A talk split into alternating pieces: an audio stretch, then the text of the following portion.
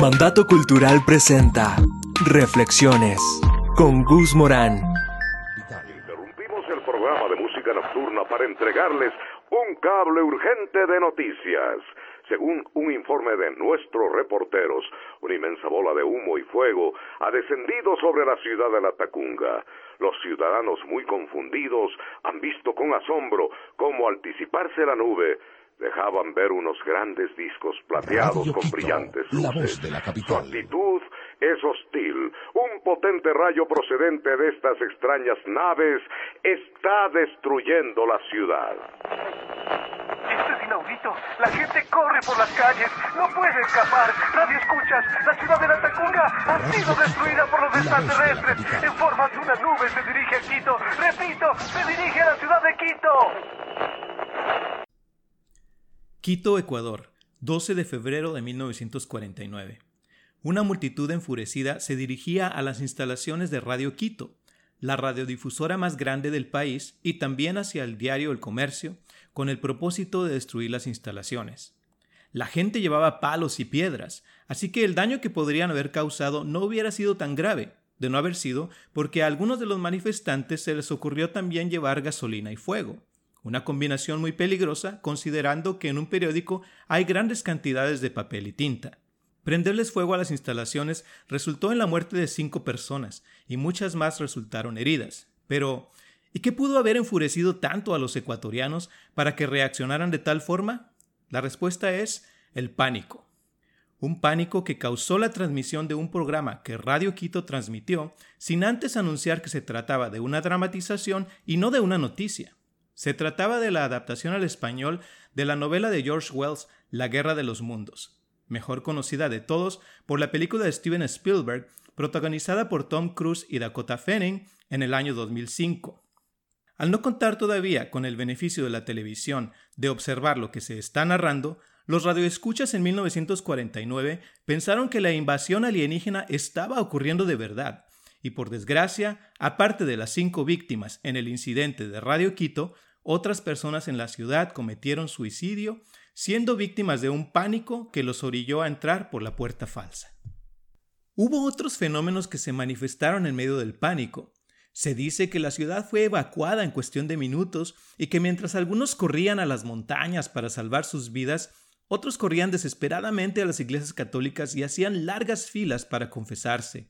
Es obvio que, al no existir los medios de comunicación instantánea de los que disponemos hoy en día, la gente se fue enterando de la verdad eventualmente, aunque para algunos ya fue demasiado tarde.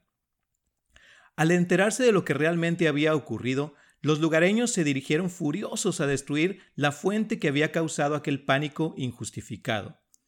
Es increíble lo que el pánico puede hacer en la sociedad, y en estos días de incertidumbre lo hemos comprobado.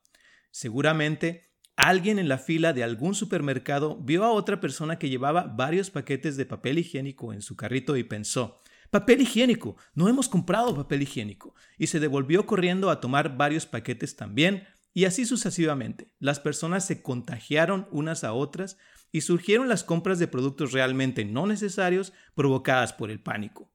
Uno entendería que se agotaran las mascarillas, los tapabocas o la vitamina C de los estantes de las tiendas, pero ¿el papel higiénico?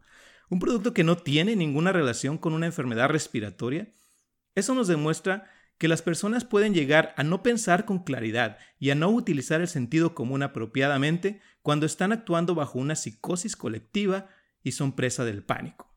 Pero ¿y qué provoca el pánico en la gente?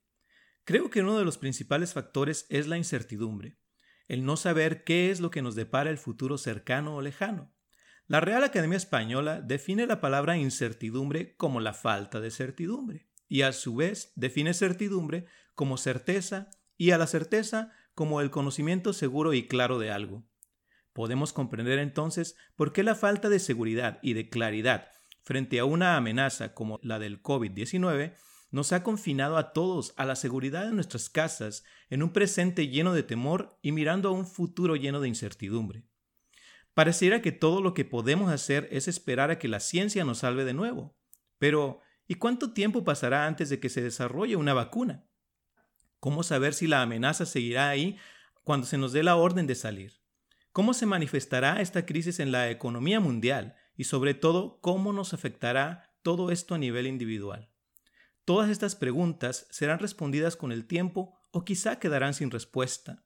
A nadie nos gusta la incertidumbre, y cuando nos falla el Dios ciencia en el que hemos puesto nuestra confianza por ya más de un siglo, nos comenzamos a poner inquietos, sin saber qué hacer o a dónde acudir. Ojalá que esta crisis nos haga reflexionar sobre lo vulnerables que somos, sobre lo rápido que pueden cambiar las cosas y sobre la brevedad de la vida. Como en el caso de los habitantes de Quito, en este tipo de circunstancias la gente recuerda que hay un Dios al que quizá han olvidado por mucho tiempo, pero al que creen que pueden acudir por ayuda y salvación. En estos días he tenido la oportunidad de hablar con muchas personas en diferentes grupos en las redes sociales, y es evidente el temor y la incertidumbre en sus comentarios. Les he dicho que lo mejor que podemos hacer en esta situación es estar preparados para lo que venga. Si esta pandemia llegara a tocarnos, lo peor no sería el contagio, sino el riesgo de morir sin estar preparados. Sin embargo, un arrepentimiento por conveniencia, solo porque las circunstancias nos empujan a acercarnos a Dios, ah, sería muy cuestionable. En estos días se ha desatado un clamor a Dios en oración pidiéndole a Él por protección, pero la pregunta es, ¿cuántas de esas oraciones son sinceras? ¿Cuántas de esas personas realmente conocen al Dios al que claman en tiempos de incertidumbre? A Dios no le sorprende nuestra actitud convenenciera, ni tampoco podemos engañarlo, ya que Él conoce el corazón de cada persona. Jesús lo expresó claramente en Marcos 7:6. Este pueblo de labios me honra, mas su corazón está lejos de mí. El punto aquí es, ¿qué tan sinceros somos delante de Dios? ¿Continuaríamos buscándolo después de que esta crisis haya pasado? Creo que cada persona debe examinar su propio corazón y responder a estas preguntas en una actitud de reflexión. En el mejor de los casos, muchas personas cambiarán su postura hacia Dios y recurrirán a un verdadero arrepentimiento, y en el peor de ellos, regresarán a sus vidas de forma egoísta y sin tomarlo en cuenta de nuevo. La buena noticia es que Dios es rico en misericordia y su propia naturaleza es amor. La palabra de Dios dice que Él permanece fiel a nosotros aunque nosotros le seamos infieles en 2 de Timoteo 2.13. Y eso no quiere decir que Él va a salvar a todos en un acto universal de salvación. Él ya ha establecido la manera en que el ser humano puede ser salvo, por medio del arrepentimiento de nuestros pecados y de depositar nuestra fe y confianza solo en Jesucristo, según Efesios 2, de 8 al 9. Fuera de eso, el ser humano podrá acudir a sus propios medios, religión, buenas obras, filosofías, ciencias, etc. Y sin embargo, eso no serviría de nada, pues no son los medios de salvación que Dios nos ha provisto en su palabra. Si como en el caso del pánico en Quito, las personas acuden a Dios solo por conveniencia, quizá no les sirva de nada, pero si por el contrario vivimos una vida en dependencia constante hacia Dios y tenemos una relación personal con Él a través de Jesucristo, entonces no habrá poder humano, biológico o sobrenatural que nos pueda separar del amor de Dios, según Romanos 8, 35 al 37. En el guion original de la novela de George Wells, La Guerra de los Mundos, aparece un personaje interesante, un sacerdote que argumenta que los extraterrestres invasores son en realidad enviados por Dios para castigar a la humanidad por no cumplir con sus estándares morales. Incluso, en un punto de la historia, la gente acude a Dios, como sucedió en Quito, para que los libre de los invasores. Obviamente, la versión de Hollywood, creada por Steven Spielberg, no incluye esta narrativa, aunque sí deja ver que la intervención divina y no los esfuerzos humanos es lo que al final de cuentas libró a la humanidad de los monstruos invasores. Al final de la película, Morgan Freeman narra la conclusión de la siguiente manera. Los invasores se condenaron a sí mismos desde el momento en que llegaron y respiraron nuestro aire, bebieron nuestra agua y comieron nuestros alimentos.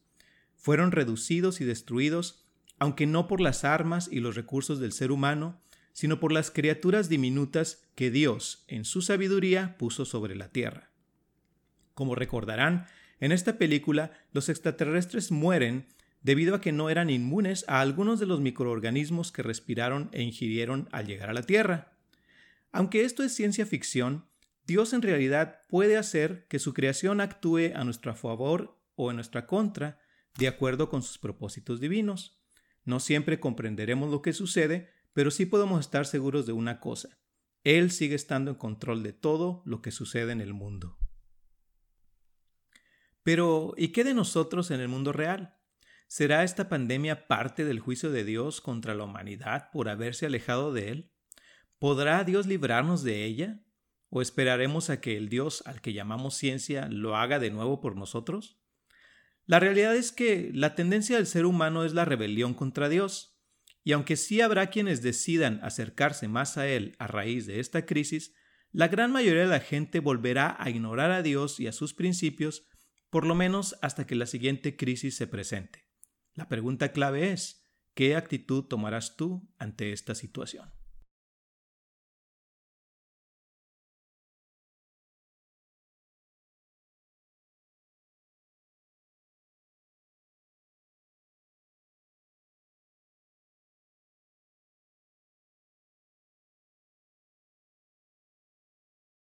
Tú ante esta situación?